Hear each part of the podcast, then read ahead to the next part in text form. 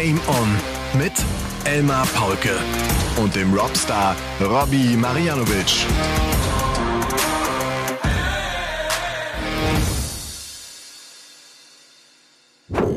Ladies and Gentlemen, meine lieben Darts-LauscherInnen, ich hoffe, ihr habt im Gegensatz zu Robbie und mir sehr wild in den Mai gefeiert. Ihr habt so richtig schön in den Mai getanzt. Und man hört den Satz so oft, aber er stimmte tatsächlich, die Zeit vergeht viel zu schnell. Aber wenn man einfach auch Bock aufs Leben hat, dann passieren halt auch äh, so viele Dinge.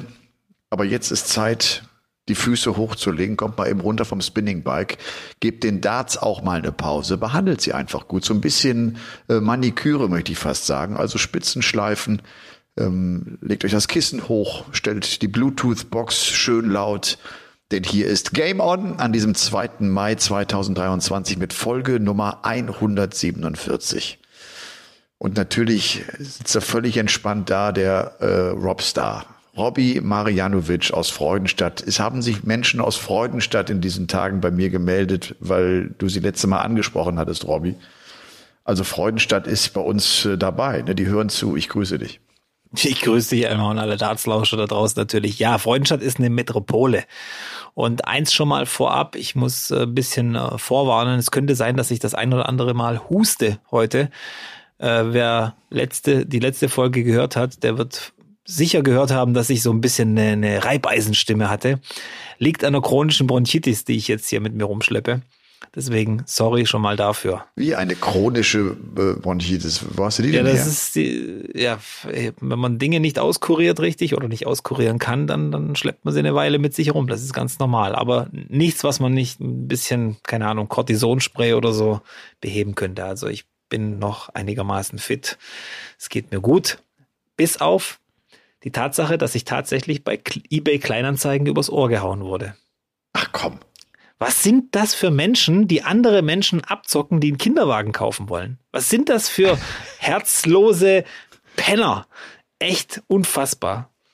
Du hast einen Kinderwagen verkaufen wollen. Nee, gekauft. Ich wollte einen kaufen. Ich wollte einen kaufen. Ja. Okay. Ja, also ganz miese Abzockmaschen sind da draußen. Passt bitte alle auf.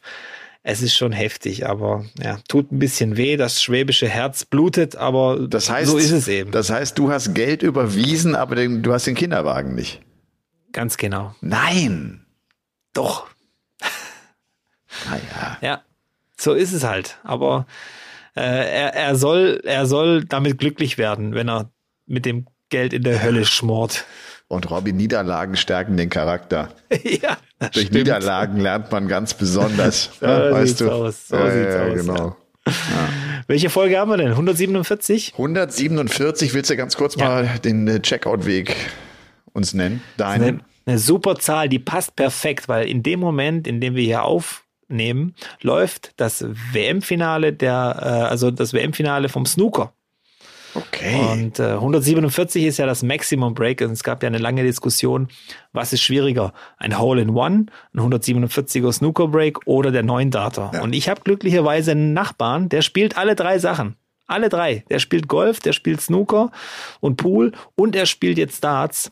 Und er hat mir auch nochmal bestätigt, der 9 Darter ist das schwerste von den drei Sachen. Und das ist cool. Und äh, im WM-Finale steht ein ganz junger Belgier, möchte ich noch mal ganz kurz sagen, weil ich den auch schon ein paar Jahre so auch so leicht verfolge. Luca Bressel war so ein bisschen der Bad Boy der Szene, ist jetzt 28 Jahre alt. Und warum ich drauf komme?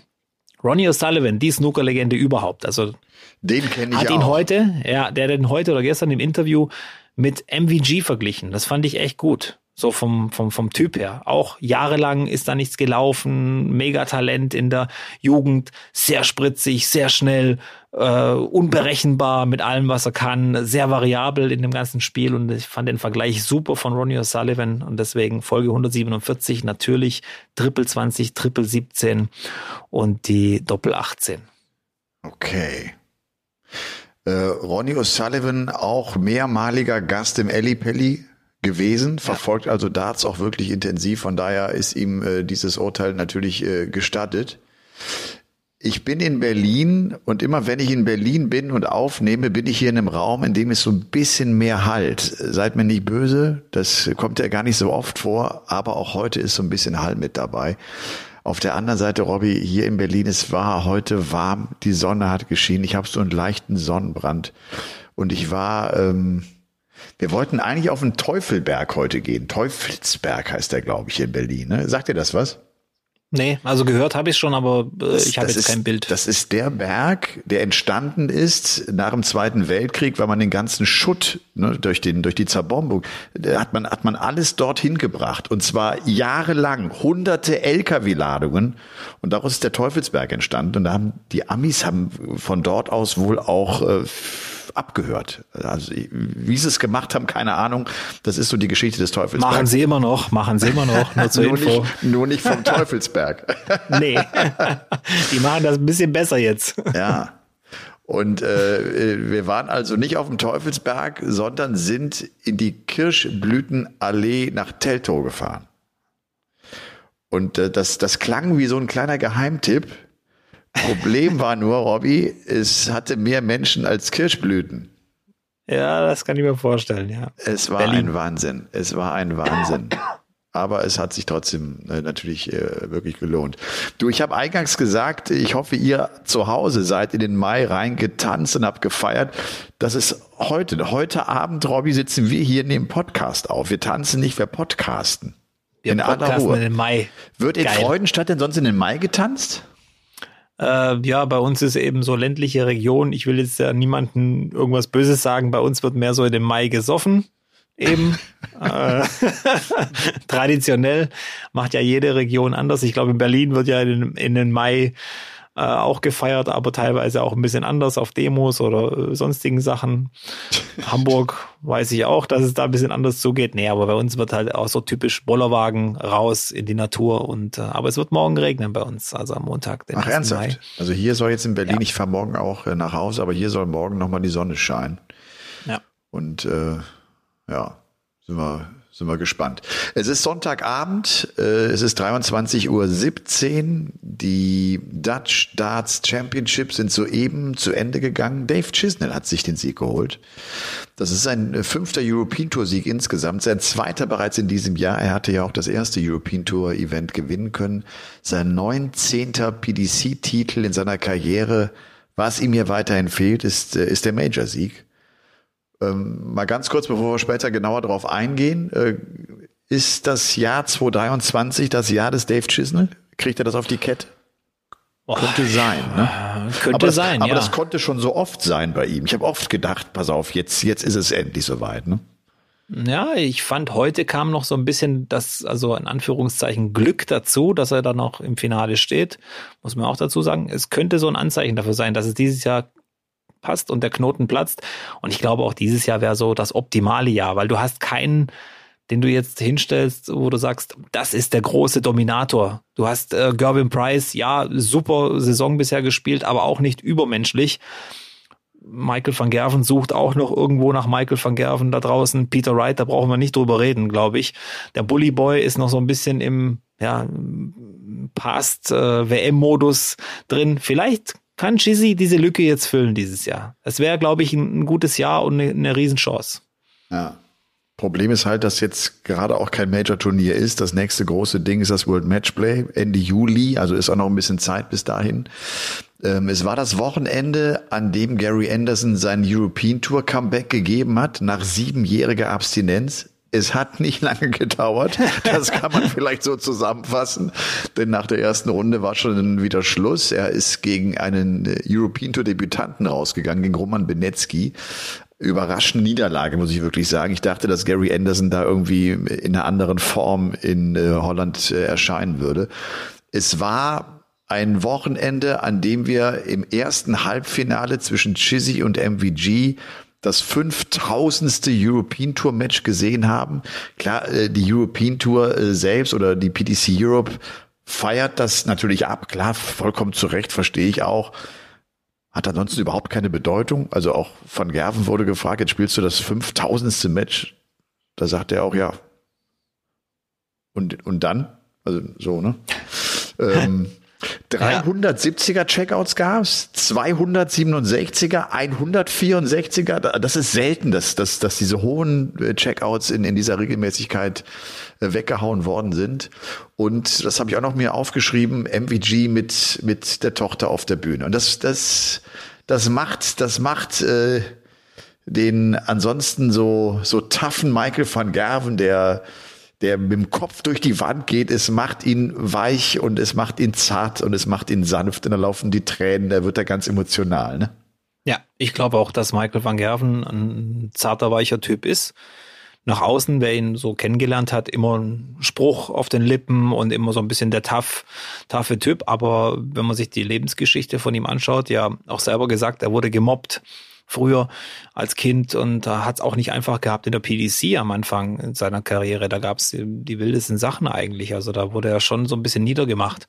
Und ich glaube, dass sich das schon so ein bisschen prägt und dass diese Härte nach außen auch ein Ergebnis davon ist, wie er bisher behandelt wurde im Leben. Aber tief in seinem Herzen, oder ich glaube, was heißt tief in seinem Herzen, ist er ein liebevoller Familienvater, der sich ja auch immer wieder die Zeit nimmt für die Familie und sagt, das ist mir wichtig. Das ist mir wichtiger als Darts inzwischen. Ich möchte die Kindheit miterleben und das sagt ja eigentlich schon viel aus über ihn. Aber ich fand die Bilder auch toll. Ich bin manchmal so ein bisschen von der Meinung her, muss man die Kinder da in die Kamera drängen oder nicht, aber ich glaube, bei dem Status, der in der Dartszene hat, äh, bleibt das sowieso nicht, äh, ja, da bleibst du nicht, nicht davon verschont. Und ich glaube, wenn du irgendwo die Kinder mit reinbringen kannst, dann ist es so ein bisschen auch die Dartszene. Das ist noch einigermaßen menschlich und human, auch für die Kids. Das geht mir ehrlich gesagt auch so. Ich mag das nicht ja. so sehr, wenn, wenn man Urlaubsfotos äh, mit den Kindern dann irgendwie äh, da zum Besten gibt. Aber Gott, das soll auch jeder selbst wissen. Das muss jeder mit sich selbst ausmachen. Äh, Van Gerven, was du gesagt hast, dieses ähm, im, im, im Herzen eigentlich eher ein weicher, ein sanfter Typ. Mir, mir springt sofort die Szene im Ellipelli in den Kopf, als er damals mit Bier überschüttet wurde und rausging und er fast unter Tränen stand. Das, da, da war man irgendwie so überrascht und hast gesagt, was ist denn jetzt mit ihm los? Das ist doch der taffe Typ, ne, der jedem einen Spruch ja. gibt, der jedem auch im Interview einen mitgibt. Und da hast du so sehen können, wie der gestrickt ist und dass es viel Schutzschild ist, was er, was er aufgebaut hat, sich auch erarbeitet hat. Das ist ja auch äh, harte ja. Arbeit. Und äh, so haben wir also Van Gerven mit seiner Tochter in, bei seinem Heimturnier sozusagen äh, erlebt.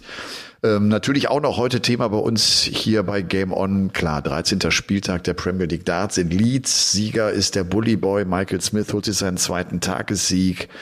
War ein, wie ich finde, interessanter Spieltag, den wir erlebt haben in Leeds. Es geht ja in dieser Woche nach Manchester. Das wird das Heimspiel sein für Nathan Aspinall. Der Kampf um diese zwei freien Plätze bei den Playoffs ist jetzt natürlich klar voll im Gange, wenn wir sagen können, dass Van Gerven und das Price wohl die Playoffs schon erreicht haben. Ja, sollen wir direkt reingehen ins Geschehen? Sollen wir uns direkt mit dem Spieltag äh, Premier League beschäftigen? Heute übrigens zum ersten Mal Spargel gegessen in dieser Saison. Spargelsaison ist eröffnet. Sehr schön. Magst du Spargel? Ja. Bist du ein Spargelesser? Ja, ich mag Spargel, wobei der Spargel an sich ist es für mich nicht das Highlight, sondern es geht eigentlich nur um die Soße. Die Soße ist das A und das O. Du isst Hollandaise? Spargel kochen? Ja, ja, sehr gerne. Wir haben hier ein tolles Restaurant hier.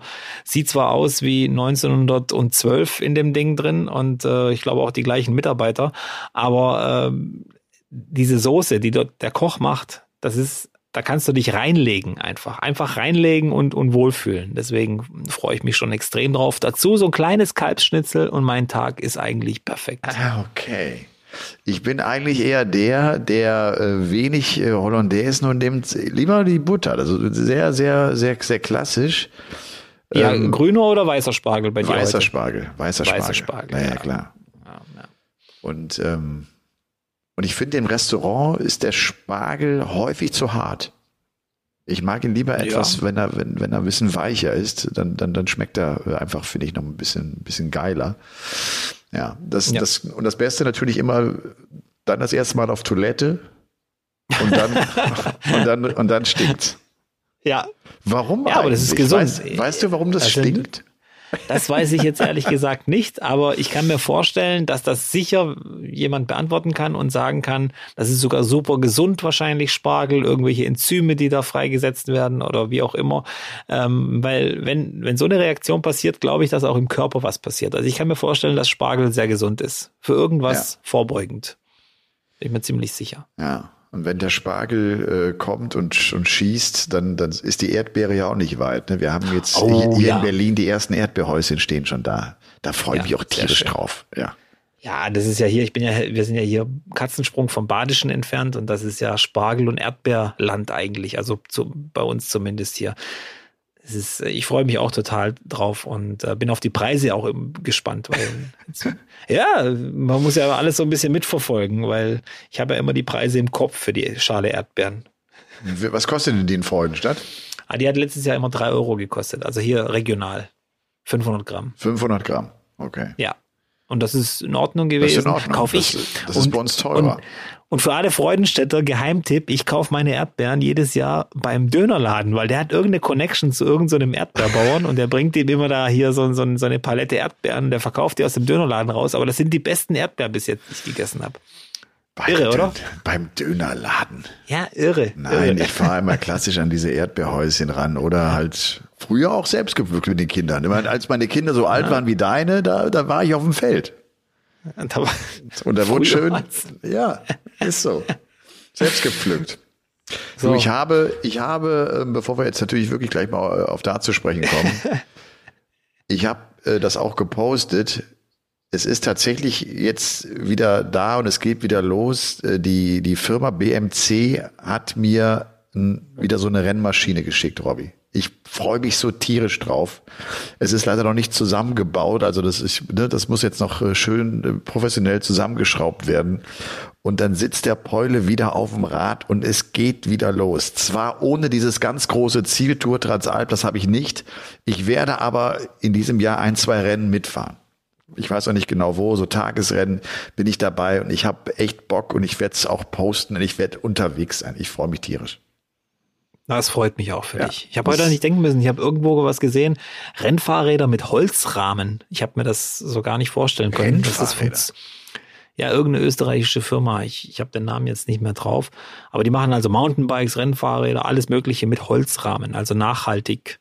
Fand ich eine coole Idee. Also so, so wenig wie möglich Rohstoffe verschwenden, die nicht nachwachsen.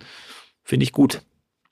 Ja. ich gut. Könnt, ja. könnt ihr, vielleicht ist das auch in, in 100 Jahren Standard, dass so ein Fahrradrahmen eben aus Holz ist, weil es eben nichts mehr gibt, woraus man ihn machen kann. Alles möglich. Okay. Warum erst in 100 Jahren? Es gibt's ja jetzt schon. Also aber gut. Gibt's ja jetzt schon, aber äh, in 100 Jahren dann notgedrungen, weil aber, die Menschen aber, werden aber, ja erst äh, erfindungsreich, wenn es nicht mehr anders geht. So, aber es fährt kein Profi einen Holzrahmen, das, das, das äh, sehe ich richtig. Nein, das nicht, Nein. aber es könnte ja in 100 Jahren soweit sein, weil es eben nichts anderes mehr gibt. Das war mein Gedanke, weil die Welt wird sich ja verändern. Davon gehen wir Wenn aus. Wenn du vor 100 Jahren, Jahren jemandem gesagt hättest, ich mache ein Foto und ähm, gehe an so einen Kasten und eine Sekunde später hat das jemand in, in den USA, genau dieses Foto, dann hätte der dich wahrscheinlich für verrückt erklärt und hat gesagt, nee, das, das ja. geht nicht. Und deswegen muss man da immer dran denken, wenn man den Fortschritt äh, mit einberechnet. Ja. Apropos Fortschritt, auch der Bully Boy hat einen Fortschritt gemacht. Der hat sich nämlich jetzt äh, sozusagen so ein bisschen festgesetzt auf Tabellenplatz drei in der Premier League. Der hat gerade mal sieben Legs abgegeben an diesem äh, 13. Spieltag der Premier League Darts. Äh, es war ein 6-1 gegen Doby im Viertelfinale, es war ein 6 zu 2 gegen Peter Wright im Halbfinale, es war ein 6 zu 4 gegen Gerwin Price. Price also verliert das zweite Finale jetzt in Folge. Letzte Woche oder die Woche davor ja Rotterdam gegen Nathan Espinel verloren. Und ansonsten war das, wie ich finde, ein wirklich interessanter Spieltag. Vor allem auch das Match Price gegen Clayton war cool, weil Price wieder so in seinen Fokus gekommen ist und, und, und auf so hohem Niveau gespielt hat was, was echt Bock gemacht hat. Ich finde, es war auch ein Spieltag, wo jetzt auch wirklich klar ist, dass Vandenberg, dass Doby und Wright nichts damit zu tun haben werden. Ja. Die einzige Frage ist jetzt, wer macht's von den dreien? Zwei Plätze sind frei, der Bully Boy, Nathan Aspinall und Clayton haben die Möglichkeit. Was ist dein Tipp heute? Wer wird die Playoffs erreichen? Also ich sag heute, die Tabelle bleibt so. Genauso wie Das heißt, Clayton auf der von- 5. Okay. Ja. Weil ich irgendwie, ja, bei MVG und Price könnte sich das vielleicht nochmal tauschen, je nachdem, was, Ja. was da passiert. Aber bei Clayton sehe ich eben nicht diese Kontinuität. Bei Aspinall, man hat das Gefühl, er steigt in das erste Match rein mit aller Gewalt, wirklich mit Top-Motivation. Und dann kommt so eine Art Zufriedenheit bei ihm. Dass er denkt, ja, ich bin wieder in den Punkten, das passt schon. Den Fehler machen übrigens viele Anfänger auch beim Darts, dass wenn sie mal eine 100 oder 140 geworfen haben in den Leck, dass dann diese Zufriedenheit kommt und dass der Anspannung und die Konzentration dann weg ist. Ähm, du musst dranbleiben, du musst da einfach dich reinbeißen. Und bei Espinel habe ich nicht das Gefühl, als ob er sich voll immer reinbeißen kann. Und dann verliert er vielleicht unabsichtlich auch den Fokus bisschen. Aber es reicht eben immer, um Punkte zu machen. Und das wird er weiterhin machen, glaube ich. Und weil er einfach ein Kämpfer ist, ein Beißer. Und bei Clayton, ja, da, der spielt ja nächste Woche dann gegen Peter Wright, den 14. Spieltag. Ja. Da wird schon wieder schwer, weil Peter Wright ist inzwischen auch so. Ich weiß auch nicht, wie er den drei, äh, hier äh, vorgestern oder am Donnerstag gegen Michael van Gerven gewonnen hat. Das war so ein ganz komisches Spiel, wo ich dachte, hä, wie ist das jetzt passiert? Wo, Ja. wo, wo, wo war jetzt, wo war jetzt der Abbruch bei van Gerven? Das Ja. war ein ganz, ganz komische, ganz komische Scoreline, wie man sagt. Ja. Ja, und Peter Wright ja jetzt auch am Wochenende zumindest mal mit einem äh, Viertelfinale, also auch einem guten Ergebnis, hat ja unter anderem auch Michael Smith äh, bezwingen können bei den Dutch Darts äh, Championship. Also genau, am Donnerstag ist es der 14. Spieltag von Manchester, Wright gegen Clayton, Doby gegen Vandenberg, Smith gegen Aspinall und Price gegen Michael van Gerven. Das sind die Viertelfinals und vielleicht auch nochmal ganz kurz so die Tabelle in der Übersicht. Price die Eins mit 33 Punkten, vier Punkte vor Van Gerven, der hat 29 Zähler. Smith dann auf der Drei mit 23, Aspinall äh, mit 22 Punkten und auf der Fünf Johnny Clayton mit 19.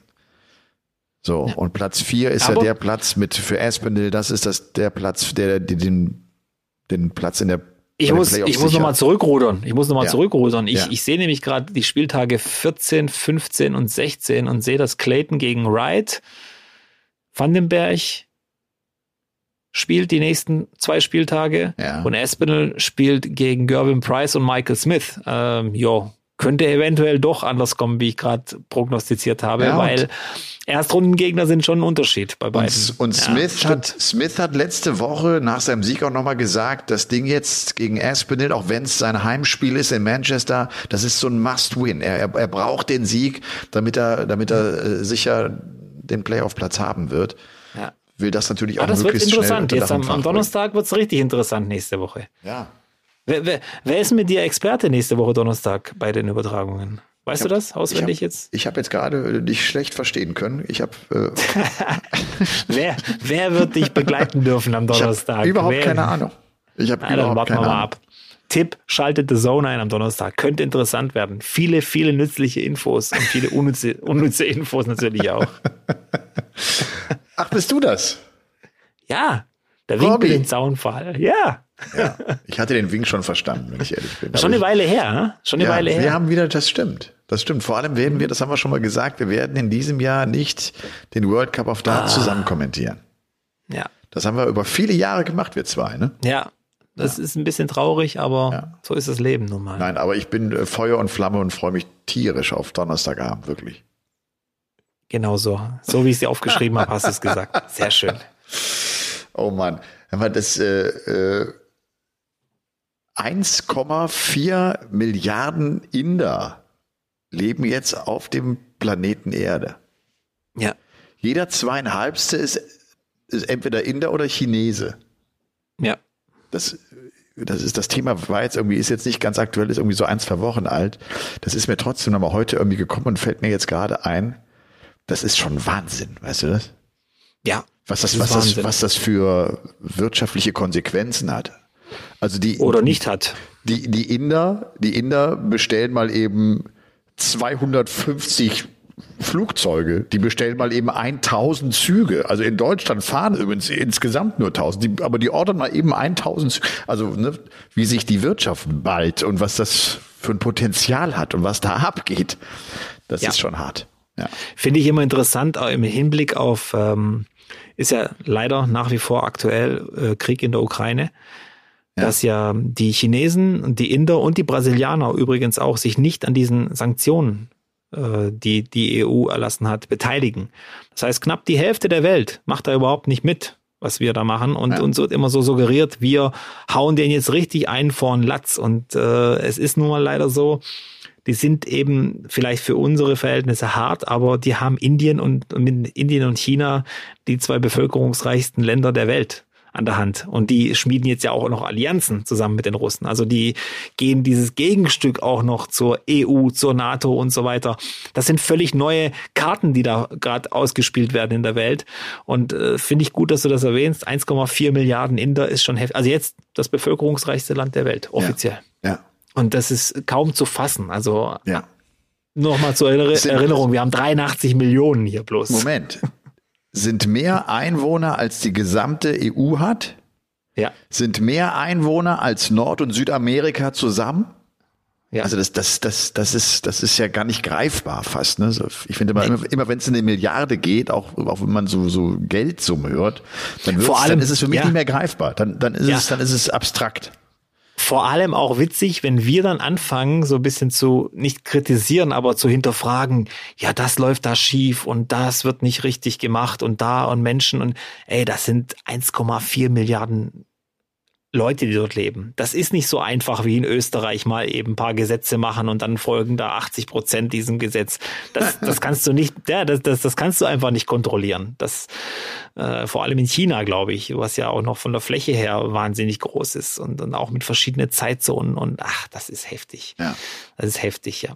Aber äh, echt interessant. Die Welt ändert sich ganz extrem gerade zur Zeit und wir sind mittendrin. Ja, und vielleicht ist es deshalb ein sehr guter Zeitpunkt, äh, zu unserer relativ neuen Rubrik zu kommen, The Hardest Worker. Elten der Sicherheitsschuh präsentiert The Hardest Worker.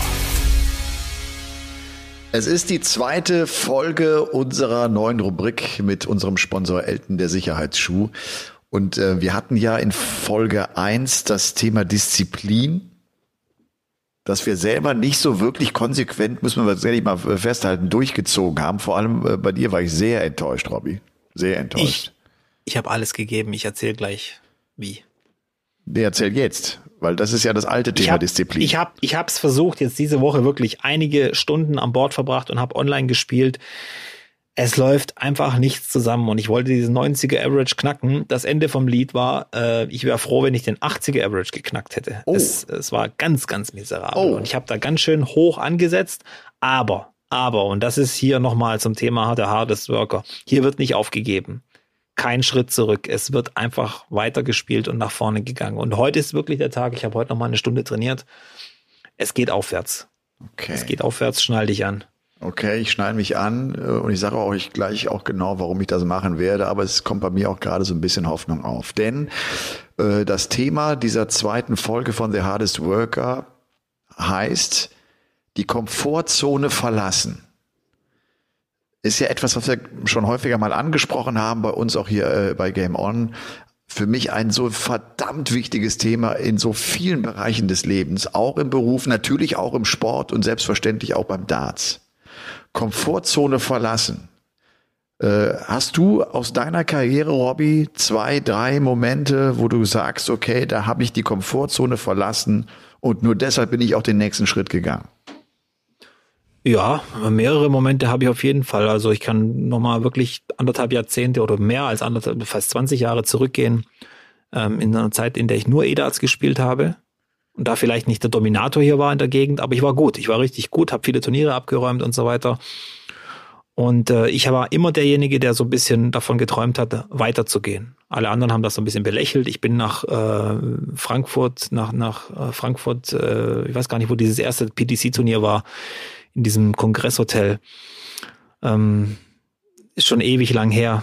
Da gab es den GDC noch. Auf jeden Fall bin ich da hingefahren, habe das meinen Darts-Kollegen hier erzählt. Ja, was willst du da bei den Profis und so weiter. Ich wollte einfach mitspielen. Ich wollte einfach den nächsten Schritt machen. Und im Nachhinein muss ich sagen, weil ich das alles gemacht habe, es hat mir mega gut getan. Ich ging vielleicht als ein guter E-Dart-Spieler los und habe angefangen, diese ganz großen Stil-Dart-Turniere zu spielen und kam wieder und war dann der Dominator in der EDA-Szene, weil ich eben diesen Schritt gegangen bin und mich mit ganz anderen Leuten gemessen habe, ganz andere Standards kennengelernt habe, ganz andere Methoden hatte plötzlich und das viel, viel ernster genommen habe. Das war so ähm, das erste Mal, dass ich die Komfortzone verlassen habe und dann, was Training angeht, vielleicht eine zweite Situation, dass ich mir immer bessere Gegner fürs Training gesucht habe. Permanent. Ich bin dann auch manchmal anderthalb, zwei Stunden irgendwo hingefahren. Einfach um mit jemandem zwei, drei Stunden zu trainieren. Das hat mir einfach viel mehr gegeben, als zu Hause nur stumpf aufs Board zu hämmern. Und das war einfach toll. Und das waren die, so, so meine zwei Momente, wo ich jetzt pausch, äh, mal spontan sagen würde, wo ich wirklich meine Komfortzone verlassen habe. Und äh, es hat mir gut getan. Es hat ja. wirklich gut getan. Okay. Ich, ich finde das auch. Ich finde das so schade, dass es so viele Menschen gibt, die ihre Komfortzone nicht verlassen aus einer Angst heraus, äh, dass sie, dass, dass irgendwie äh, diese Sicherheit, die sie haben, zerbrechen könnte, äh, weil sie Sorge haben, das ein Risiko einzugehen, das sie vielleicht bereuen könnten. Und ich halte das für so schade, weil Leben ist, ist Veränderung, Leben ist Fließen und wir, wir, das, das macht einfach Bock. Und es macht einfach auch Spaß, sich zu verändern und diesen nächsten Schritt zu gehen. Und wir wollen euch natürlich motivieren, auch eure Komfortzone zu verlassen. Also etwas zu tun, was ihr im Darts noch nie gemacht habt. Und Robby und ich, klar, wir haben uns im Vorfeld äh, über das Thema unterhalten und haben so gedacht, komm, es gibt so viele von euch, das ist ja dann auch so die Parallele zu mir, die zum Beispiel noch nie ein Turnier gespielt haben meldet euch zum Turnier an, macht den Schritt mal, geht mal hin, egal wo, kann ja so ein ganz kleines Kirmesding sein, ist ja völlig wurscht. Spielt mal ein Turnier mit, geht mal raus aus eurem Keller und messt euch mal mit Spielern, die ihr gar nicht kennt. Und wenn ihr das macht, postet das und oder schreibt uns. Und wir erzählen vielleicht in den nächsten äh, Wochen dann genau von euren Schritten, die ihr da gegangen seid und euren Erlebnissen. Und äh, schildert uns mal, wie das war für euch, diesen Schritt gegangen zu sein. Und das können ja auch Sachen sein, wie ihr spielt vielleicht mal äh, Online-Turniere, Online-Matches über Distanzen, die ihr bislang nicht gespielt habt. Einfach macht mal was Neues, geht mal raus aus eurem Bereich. Und ich kenne das ja von mir selbst, der dann im Keller steht, der immer Best of Five Legs spielt. Und dann ist der Average mal ein bisschen höher, wenn es für zehn Minuten gut läuft, aber der irgendwie dann doch, doch nie was groß was anderes macht. Und ähm, ja, und wir haben uns, Robby, natürlich auch gesagt, komm, und das betrifft dann gerade mich, auch ich muss raus aus meinem Keller, auch ich muss raus aus meiner Komfortzone. Wir haben ja schon oft gesagt, irgendwann wird es in diesem Jahr ein Doppelturnier geben. Robby und ich treten an und hauen euch alle weg. und wir starten aber erstmal damit, dass wir sagen, Robby und ich, wir treffen uns und wir spielen ein Match über eine lange Distanz. Was, was sagen wir denn? Best of 19? Best of 11 machen wir erstmal. Best of ich 11. Nämlich, äh, ja, ich habe nämlich nach Wochen, den, den ich nicht gespielt habe, einen Abend gespielt, eine Stunde und hatte am nächsten Tag Muskelkater. Ich muss da meinen Körper schonen. Also ich kann da jetzt. Best of 11 ist eine gute Distanz, die, die kann schon lang werden. Das ist eine gute halbe, dreiviertel Stunde. Okay. In der wir spielen. Also, das ist schon für die Konzentration, Konzentration vor allem eine Herausforderung. Wir werden uns in Augsburg treffen. Wir haben uns ja. äh, den 11. Mai rausgepickt. Am 11. Mai werden wir uns treffen. Ich spiele gegen dich. Es ist vor allem für mich eine neue Situation. Es ist irgendwie eine neue Umgebung. Gegen Robby ist sowieso nicht ganz so einfach. Klar äh, wird Robby normalerweise mich weghauen. Aber es geht für mich auch eher so darum, wie erlebe ich das und kann ich das abrufen, was ich bei mir im Keller spielen kann? Oder vielleicht kann ich mich ja auch steigern. Vielleicht haue ich den weg und äh, strecke beide Arme nach oben und sage, ich habe einen WM-Teilnehmer geschlagen. Es ist an der Zeit gewesen. Es ist an der Zeit gewesen, ja. Äh, ich glaube, für dich wird die Herausforderung sein, dass wir, wir haben ja gesagt, wir filmen das auch so ein bisschen. Ja. Und das ist ja für dich dann schon. Das ist jetzt nicht so ein Beat die Elmar äh, Spaß Dingsbums, sondern das ist dann ein Match. Absolut. Das sehen dann die Menschen. Und das ist, kann, kann bei vielen vieles auslösen. Aber ich kann dir sagen, bei Beat the Elmer hatte ich immer das Problem, dass ich ja auch moderiert habe, dass ich auch ein bisschen texten musste. Ich, ich, ja. hatte, ich hatte nie die Chance, mich auf das Match wirklich einzulassen, weil ich in Gedanken äh, war, welche Kamera machen wir hier. Also ich weiß nicht, ich habe einfach geworfen und ich wusste gar nicht, äh, wie es steht so ungefähr, weil ich mit zu vielen ja. anderen Dingen beschäftigt war. Aber da bin ich natürlich äh, drauf gespannt. Wir werden das aufnehmen. Wir werden das natürlich äh, auch äh, posten und, und raushauen und zeigen. Nicht in Gänze, das wäre zu lang, aber wir werden einen, einen Highlight-Schnitt davon machen und äh, wollen somit auch dieses Thema Komfortzone verlassen natürlich dokumentieren. Und dann haben wir überlegt, okay, wer ist the hardest worker? Welcher Profispieler hat eigentlich seine Komfortzone zuletzt äh, wirklich augenscheinlich verlassen? Mir fiel als erstes Gary Anderson ein, der jetzt so auf einem absteigenden Ast ist, im Ranking runtergerutscht ist, der sich für sich erkannt hat, komm, ich muss jetzt wieder European Tour spielen und äh, muss wieder Gas geben und versuche mich zu qualifizieren und ich werde die Prototurniere mehr spielen, werde einen höheren Turnierrhythmus haben. Äh, ich finde schon so ein bisschen, er ist so aus, aus seiner ja. Komfortzone raus, aber das, das trifft's nicht genau. Nee, weil, weil vorher war es ja mehr so, ich habe keinen Bock, irgendwie irgendwo hinzufliegen. Das hat ja, ja nichts mit äh, Hardest Worker zu tun, sondern kein Bock ist ja genau das, was wir ja nicht propagieren wollen. Ja, aber er hat das ja auch die Jahre davor irgendwie so hinbekommen, dass er dann noch plötzlich Highlights setzen ja. konnte. Ne? Also er muss schon etwas verändern, um jetzt wieder äh, nach vorne zu kommen. Aber trotzdem trifft es nicht genau. Und dadurch kamen wir auf Damon Hatter. Und ich, ich finde, äh, der beschreibt's gut, Robbie, weil der irgendwann gesagt hat, komm, ich mache den Schritt Richtung England, ich spiele PDC, ich gehe raus aus Australien, ich setze jetzt alles auf die Karte Darts. Und das ist schon heftig, wenn du das so im Nachhinein überlegst. Äh, das ist auch heftig in Bezug auf die, diese zwei harten Corona-Jahre, in der er nicht nach Hause konnte. Und äh, er hat ja nie gejammert oder sonst irgendwas, er hat durchgezogen. Und seit heute, muss man ja dann dazu sagen, hat sich echt gelohnt inzwischen. Damon Hatter, Top 16. Top 16, absolut. Ja. Ist jetzt in die Top 16 gerutscht.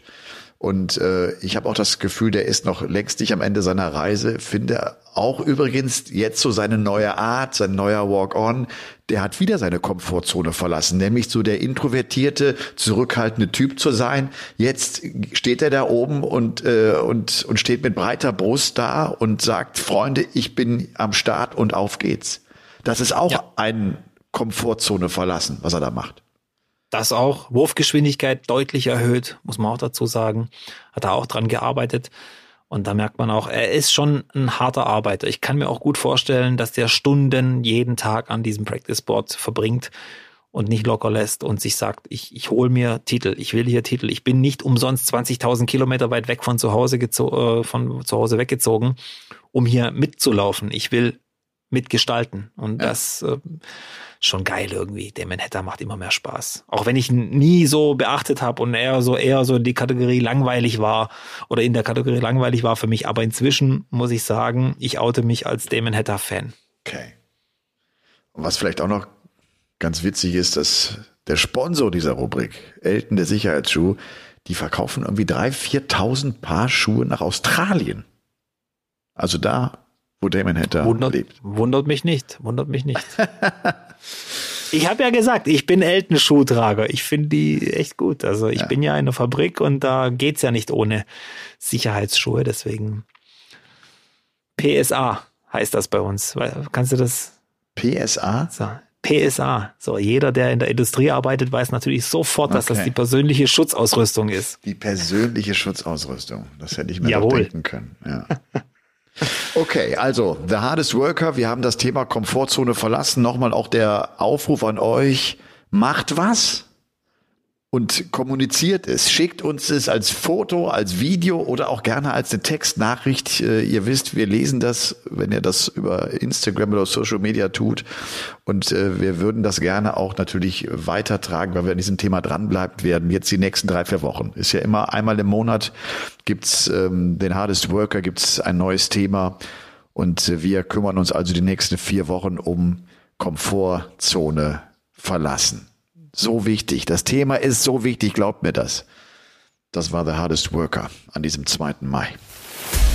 Elton der Sicherheitsschuh präsentiert The Hardest Worker. Okay, dann sind wir bei den äh, Dutch Darts Championship 2023. Dritte Auflage, wenn ich das richtig im Kopf habe. Michael van Gerven war als Titelverteidiger in diesem Jahr mit dabei. Vier Deutsche äh, waren am Start.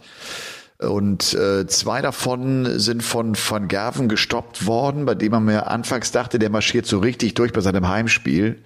äh, schlägt in Runde zwei Gabriel Clemens mit 6 zu 2, nachdem Gaga Gian van Veen knapp bezwungen hatte, schlägt dann Van Gerven, schlägt dann in Runde drei im Achtelfinale Martin Schindler mit 6 zu 2 hat einen 170er Checkout unter anderem dabei, eine 75% Doppelquote, also wirklich starke Werte. Damit waren also dann äh, die beiden ja, Top-Deutschen äh, aktuell aus dem Rennen raus auch noch qualifiziert. Ich glaube, erst zum zweiten Mal überhaupt in seiner Karriere Marcel Hausotter. Der hatte, ja. zwei, der hatte 2014 schon mal ein European Tour Event gespielt.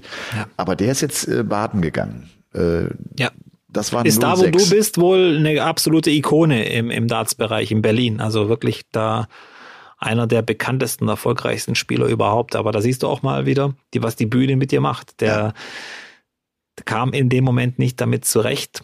Was ich ja immer wieder sage, es ist, kommt nicht drauf an, wie lange du wieder brauchst, um in, in, in die Spur zu kommen, sondern die Turniererfahrung, die muss einfach da sein. Und das ist nochmal was ganz anderes wie jetzt ein Berliner Ranglistenturnier oder sogar was anderes wie die European Tour Quali. Das sind ganz besondere Umstände und da ähm, musst du erstmal durch. Also ja. das ist halt eine harte Schule. Aber ich denke mal, Marcel Haushotter, so was ich auf, also ich kenne ihn jetzt nicht persönlich, glaube ich. Ich habe ihn bestimmt schon getroffen, aber mir fällt jetzt gerade nicht ein, wann das äh, das letzte Mal war. Aber das, der hat genießt einen sehr guten Ruf da in Berlin und alles. Also ich höre nur, nur positive Sachen über ihn. Tut mir jetzt ein bisschen leid, dass er untergegangen ist, aber gehört eben dazu. So wie eben bei eBay Kleinanzeige über den Tisch gezogen wird. Das war also 0-6 gegen Dylan Slavin mit einem 68er Average. Das, da kam, da kam nicht ganz so viel zusammen und Ricardo wieder, wieder Dylan Slavin. Ja. Der, der verfolgt diesen Podcast hier. Lucky Number 11.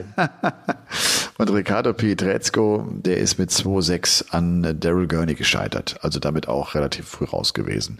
Ja, wir haben es schon gesagt, Sieger ist am Ende Dave Chisnell mit seinem 19. PDC-Tour-Erfolg, hat im Finale sich gegen Luke Humphreys durchgesetzt, der damit auch noch keinen Sieg in diesem Jahr einfahren konnte. Im letzten Jahr lief das ja äh, ziemlich anders, als er sehr schnell vier European Tour-Erfolge auf dem Konto hatte.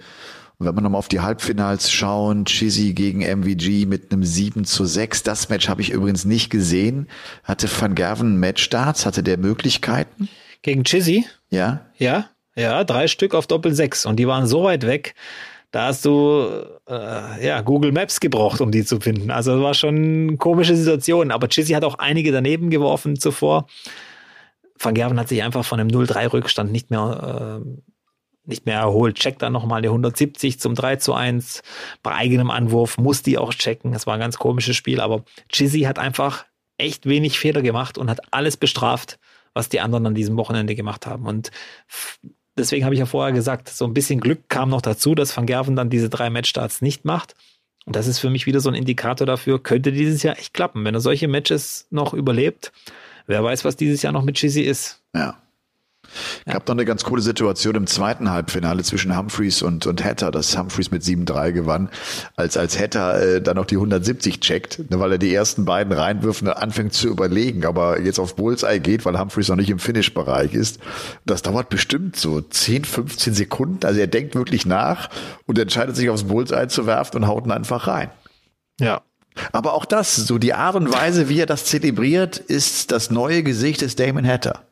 Das hätte der vor einem Jahr nicht gemacht. Fällt viel mehr auf als sonst. Ja. Viel mehr. Ja, es, es Aber ich muss sagen, mir gefällt's. Mir gefällt's echt gut. Es ist immer noch auf eine Art und Weise, die angenehm ist. Und die authentisch die nicht zu penetrant, ist. die authentisch ist. Die, die passt zu ihm. Ich ja. finde das super. Ich, und ähm, ich finde auch seinen Move da mit der Cobra da immer in, in, ins Gesicht ganz cool mit seinen Goldkettchen und so finde ich ihn sowieso so geil. Der Australier ist ja, die Australien ist ja so eine Goldgräbernation. Und ich finde das so, so, so geil mit diesen fetten Goldketten am Arm und um den Hals. Schon, schon cool. Ja. Im Viertelfinale geht Peter Wright übrigens äh, glatt gegen Chizzy raus mit 1 zu 6. Aber Wright spielt die Darts, die er 2022 bei seinem WM-Sieg gespielt hat. Diese goldenen ja. Barretts, wo ich immer denke, spiel bitte diese Darts und halt jetzt mal daran fest. Mach's bitte ja. mal einen Monat. Mach doch mal einen Monat mit denen. Nur einen. Ja.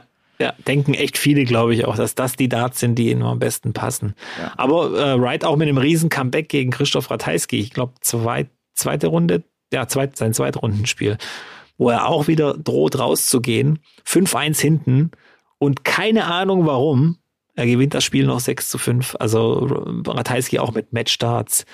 Und äh, das fand ich auch so witzig. Ratajski spielt am Wochenende seine zwei Matches in einem schwarzen Shirt, was er sich da wahrscheinlich ausgeliehen hat von der PDC oder, oder noch im Koffer hatte, keine Ahnung. Er hat nicht seinen Koffer vergessen, der kam auch und alles, da, da war alles dabei. Der hat seine Spielershirts nicht eingepackt. Das ist auch Elmar Geil, ne? Paulke würde jetzt sagen, unprofessionell, oder? Das Absolut. ist unprofessionell. Absolut. Ah, geht gar nicht. Aber das ist ein Typ, der, keine Ahnung, jedes Jahr hunderte von Matches spielt und Dutzende von Reisen macht. Der hat, äh, ja, dem passiert das immer noch. Vergisst einfach seine Shirts. Wir hatten, das ist jetzt viele Jahre her, wir hatten Aufstiegsspiel in die Oberliga in Sachen Tennis. Und wir fahren dahin und wir kommen an. Wir spielen, glaube ich, in Bad Honnef oder keine Ahnung, ich weiß gar nicht mehr genau. Und da hat ein Kollege von uns äh, keine Schuhe dabei. Ich sag, du kommst zum Aufstiegsspiel ohne Schuhe. Willst, willst du mich verarschen oder was? Geil. Er hat keine Schuhe dabei. Das wäre mir niemals passiert. Ich habe meine Tasche abends gepackt. Da war alles picobello. Da war alles vorbereitet. Okay. Hast du immer traditionell in Weiß gespielt, also komplett weiß oder, oder auch so ein bisschen Paradiesvogelmäßig? Du warst ja Andre Agassi. War der, war der zu deiner aktiven Zeit schon aktiv? Ja, klar. Oder, ja, ja. Ja, klar.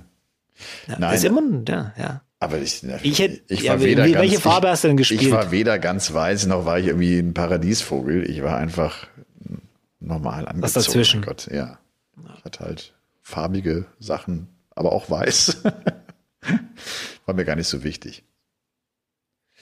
Robby, äh, wir, wir haben schon äh, fünf vor zwölf. Ich würde mal sagen, wir Mhm. kommen dringend zum Paulke der Woche. Okay. Der Paulke der Woche. Der Paulke der Woche, ich habe äh, wieder so einen Tag gehabt und ich weiß, ich schieb, das ist so ein Thema, was ich immer so ein bisschen vor mir hinschiebe und denke, komm, mir fällt noch was Cooles ein, da passiert noch irgendwas Tolles.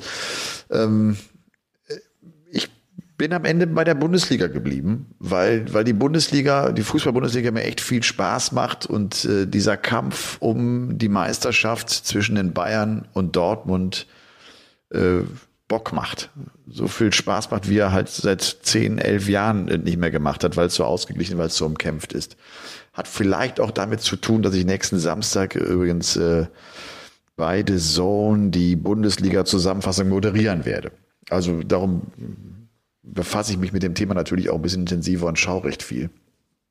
Aber glaube, dass dieses Wochenende Dortmund ja 1 zu 1 in Bochum, die Bayern gewinnen 2-0 gegen die Hertha, dass dieses Wochenende, jetzt da die Bayern wieder Tabellenführer sind, entscheidend ist. Ich glaube, die Bayern werden tatsächlich wieder Meister, die Dortmunder schaffen es nicht.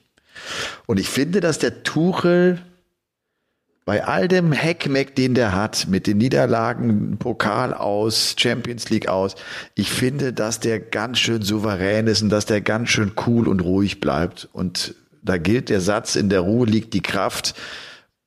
Und ich nehme ihm das irgendwie auch ab. Ich fand es auch ganz cool, wie er reagiert hatte, dass der Hönes auf den Trainingsplatz gekommen ist. Dann hat er in der PK ja irgendwie gesagt, äh, ja, ja, der Hönes hat mir gesagt, wer spielen soll. Also, ne, so, das, das, das handelt der, finde ich, ganz schön lässig. Und Edin Terzic, den ich irgendwie unheimlich sympathisch finde, den kenne ich persönlich nicht, äh, mag den aber als Typen. Ich habe das Gefühl, der ist noch nicht reif für den Titel. Der hat jetzt selbst im Interview, nachdem er, war ja, war ja, hast du es gesehen am Freitag mitbekommen, viele kritische Entscheidungen. Also sie hätten irgendwie äh, drei komplette Fehlentscheidungen des, des Schiris und er ist Ja, durchgedreht. mitbekommen, ja. Und er Ja. sagte irgendwie, es sei so emotional und auch für ihn, es, es steht, würde so viel auf dem Spiel stehen, weil es vielleicht seine einzige Chance in seinem Leben sein könnte, dass er Meister wird. Und das ist, glaube ich, eine falsche Denkweise. Dann wirst du zu hektisch. Dann steht auch, dann steht auch zu viel auf dem Spiel. Du darfst dir diese Momente nicht so groß machen. Das ist, glaube ich, mental nicht clever. Und darum glaube ich auch, werden es die Dortmunder nicht schaffen. Das geht Terzic meiner Meinung nach von dem, von dem, von dem Mentalen her nicht geschickt an. Das kannst du nicht bringen. Was, das, das erinnerte mich zum Beispiel Djokovic. Djokovic hatte die Chance, es ist jetzt das ist zwei, drei Jahre her, die US Open zu gewinnen. Dann wäre er der Erste gewesen seit Rod Laver 68, der den Grand Slam alle vier geholt hätte in einem Jahr. Ein Golden Slam. Den, ja, der Golden Slam ist, Nee. ja dann, ist dann auch mit Olympia. Hat mir Steffi Okay. Graf ja mal 88 in Seoul geschafft. Ja. Und das hat er ganz groß zum Thema gemacht, bevor er das Finale spielte. Und er ist im Finale komplett eingebrochen. Der spielt das schlechteste Match im ganzen Jahr in diesem Finale, weil er sich den Moment zu groß gemacht hat. Ne? Und wenn du jetzt hingehst und sagst, äh, ich bin so nah dran, das ist für mich vielleicht meine einmalige Chance in meinem ganzen Leben, dann steht so viel auf dem Spiel. Das, kannst, das kriegst du nicht, das kriegst du nicht gepackt. Das kriegst ja. du nicht hin, um dann cool zu bleiben. Ich finde es auch noch äh, kritisch, Edin Terzic ist ja Trainer von der Fußballmannschaft. Das hat ja nicht nur Auswirkungen auf ihn selber, auf seine persönliche äh, Karriere, so wie bei Djokovic, sondern der redet ja quasi vor 22 Mann mindestens. Und ja. die sehen ja auch, wenn der wie ein Häufchen Elend zum Training erscheint, dann wird das kein gutes Training, das ist sicher. Und da finde ich auch, auch wenn ich jetzt Tuchel nicht so verfolge, der macht einen souveräneren Eindruck. Ja. Der kann eine scheiß Woche gehabt haben, Niederlagen, Anschiss von Oliver Kahn und Salihamidzic zusammen und Hoeneß staucht ihn zusammen. Der kommt aber wahrscheinlich auf den Platz und, und macht die trotzdem alle zur Sau. Und das ja. ist, glaube ich, vielleicht auch der Unterschied zwischen ja. diesen zwei Typen. Der eine ist sicher authentisch, sind beide authentisch, aber jeder eben auf seine Art und Weise. Aber der andere auch erfahrener. Ne? Tuchel ist auch inzwischen ja, erfahrener, ist, auch, ist, auch, ist, auch, ist, auch, ist auch ein paar Jahre älter. Ja. Ja, hab ja, hab auch so bei dem so hin und wieder nicht ganz gerafft, dass er so sagte, er können, würde nicht verstehen, wie die Mannschaft so reagiert. Da dachte ich auch, wie kannst du so eine Ratlosigkeit verbalisieren? Ja. Aber insgesamt empfinde ich ihn echt als viel souveräner. Das einzige Problem der Bayern kann halt sein, dass sie am allerletzten Spieltag auf Köln treffen. Ne, die Bayern spielen noch gegen Werder, Schalke, Leipzig, Köln. Die Dortmunder gegen Wolfsburg, Gladbach, Augsburg und Mainz. Naja, und, äh, und auch noch geil ist ja auch der Abstiegskampf. Für dich ist, also das, diese Saison ist, ja, ich sehe gerade, ich sehe gerade, ich sehe gerade. Ja, ja. Also ja. Schalke, VfB ist raus Stuttgart, aus den, Hoffenheim, Augsburg, ja. alle fighten. Und, und die Hertha steigt ab, wenn du mich fragst. Die sind jetzt weg. Ja, ich sehe das jetzt auch so. Köln dümpelt vor sich hin hier irgendwo. Ist das dein Verein als Kölner oder? Ja, na klar. Sagst du, ja? ja, ja. Jonas Hector beendet seine Karriere. Oh ja, ich weiß. Der meistgefolgte Spieler der Bundesliga übrigens. Okay. Wo hast denn die Statistik her? Du weißt ja, nichts, hallo. du weißt nichts ey, über die Bundesliga ey, und kommst jetzt mit dem. Jetzt komme ich in Fahrt. Ich habe dir ja gesagt, wenn, wenn du mich mit irgendwelchen Themen anfickst, dann, dann, dann, dann fuchse ich mich auch ein, kein Problem. Ja. Aber Köln also, ist ja auch mein, mein Ding immer gewesen. Ich habe ja schon mal gesagt, Pierre Litbarski ist einfach eine Fußballlegende. Absolut. Na. Also äh, Bayern, es tut mir echt leid. Es ist langweilig, es ist, es ist furchtbar eigentlich. Aber der FC Bayern München wird deutscher Meister. Das war der Paulke der Woche. Ich habe ja immer noch ein Zitat der Woche, ne? Ja. Wenn du willst, dass dir eine leichte Aufgabe richtig schwer erscheint, schieb sie einfach auf. Bist du, bist du einer, der, der Sachen aufschiebt? Ja. Und weißt du, wo das bei mir komplett äh, zutrifft? Ich muss Fahrtenbuch führen. Ja. Und das Ausfüllen des Fahrtenbuchs schiebe ich immer auf. Und denke auch immer, es ist total viel Arbeit. Und wenn ich es mache, denke ich jedes Mal, fuck, mach's doch direkt, es ist doch so einfach, mach's doch. Geh einfach hin und mach's. Erledige es. Es ist so, mach's. Ja. Bei mir ist die Steuererklärung. ich bin immer zwei Jahre im Verzug. Standard. ja. Aber egal. Ja. Na gut. Folge Nummer 147. Ja. Hast du noch was auf dem Zettel stehen? Ich hatte viel auf dem Zettel stehen, aber ich wünsche Dirk van Dijvenbode gute Besserung mit seinem Knie. Ich weiß nicht, oh, ob du das oh, gesehen das hast. Der hat gesehen. sich böse verletzt. Der oh. hat sich böse verletzt, glaube ich. Der was? hat ja auch gesagt, eine alte Knie, äh, Knieverletzung hat sich da wieder gemeldet. Der ich ist meine, beim Walk-On gestolpert. Ich, das, was viele schon vermutet hatten, dass irgendwann mal passiert, ist passiert. Ich meine, da hat er keine gute Figur gemacht. Das sah nicht elegant nee. aus. Das gab auch keine nee. guten B-Noten. Er ist einfach hingefallen, rückwärts nee. hingefallen und hat sich aber echt wehgetan. Ne? Und ansonsten, äh, wie gesagt, trotzdem ein super Finish gegen Dylan Slevin geschossen. da ist er wieder. Mit 129, sowas Geiles, Triple 19, Doppel 18, Doppel 18. Das ist schon cool. Ja. Das ist schon richtig cool. Und wenn ich auch besonders cool finde, und das ist jetzt vielleicht kein Geheimtipp mehr, aber das ist jetzt im Moment für mich das heißeste Talent aus den Niederlanden im Moment. Gian Van Veen. Van Veen, ja, das haben wir schon gedacht. Der geht Freitag raus gegen Gaga bitter, auch äh, irgendwie in der Situation, fliegt Fünf, dann nach England, ja. ja, fliegt dann nach England zur Development Tour, schläft zwei Stunden zwischendurch und holt sich noch zwei Titel auf der Development Tour. Spielt dabei unter anderem Averages von 111 oder 113 und so weiter. Also der Typ, der auch völlig unauffällig ist. Ich glaube, das ist ein Name, den muss man sich dringend merken. Gian ja. van Veen. Ja. Gian van Veen. Also, das hat mich echt beeindruckt und da muss ich echt mal einen Hut ziehen, weil da sind wir nämlich wieder beim Thema.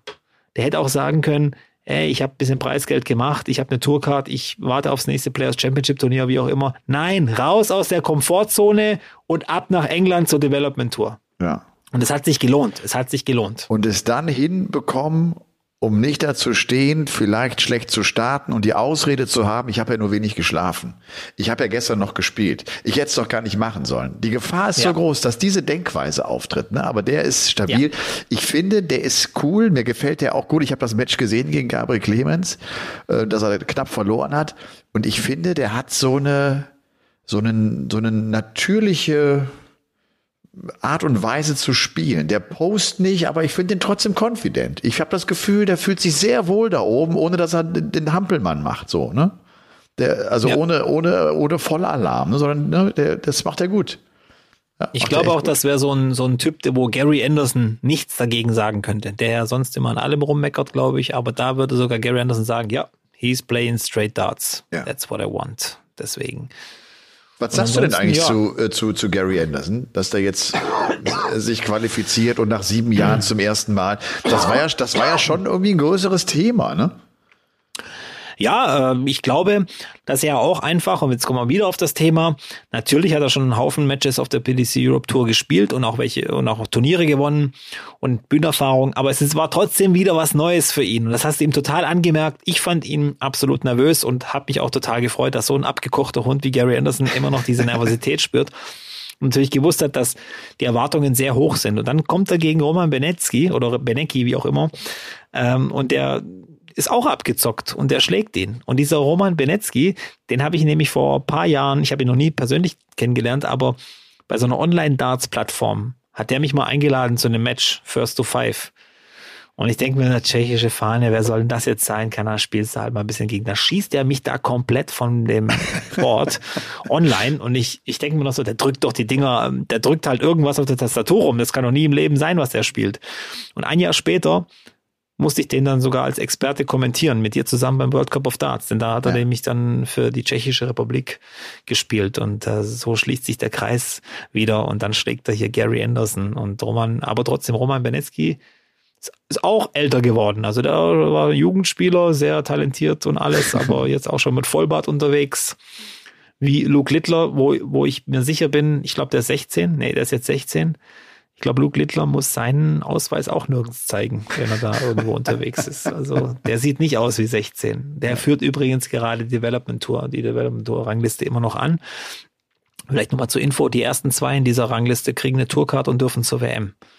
Toller Preis, wie ich finde. Ja. Und äh, Wessel Neimann ist noch dick im Rennen.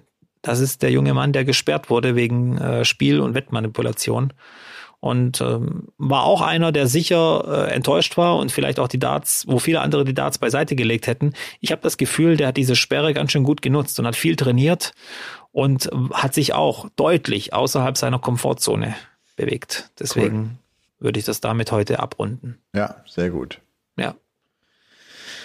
Ja, was steht die Woche jetzt an? Ähm, wie gesagt, ich düse morgen nach Hause, bin dann Mittwoch in Köln, muss noch für Big Bounce, müssen wir noch was äh, nachvertonen, was nachkommentieren. Donnerstag klar Premier League, Samstag Bundesliga Zusammenfassung. Also ich habe eine ziemlich stramme Woche vor mir. Was ist bei dir so auf dem Plan? Morgen, Großes Highlight Donnerstag halt, ne? Großes Highlight Donnerstag. Ich, ich, ich, ja. ich habe mir auch schon die Klamotten rausgelegt für Donnerstag. also da ist alles schon bereit. Ja. Äh, Hast du die, das Hemd schon gebügelt? Das Hemd ist schon gebügelt ja. und ähm, bin gespannt, habe mich top vorbereitet, jetzt schon. Also ich, du kannst mich fragen, was du willst, ich bin da. Nein, ich stelle ich keine Fragen. Ich 100 Prozent. Ich lasse dich einfach ein bisschen rechts liegen oder links oder wie auch immer. Ja, das machst du immer so. Das ist, anders bin ich ja nicht gewohnt, aber das ist ja auch das Angenehme.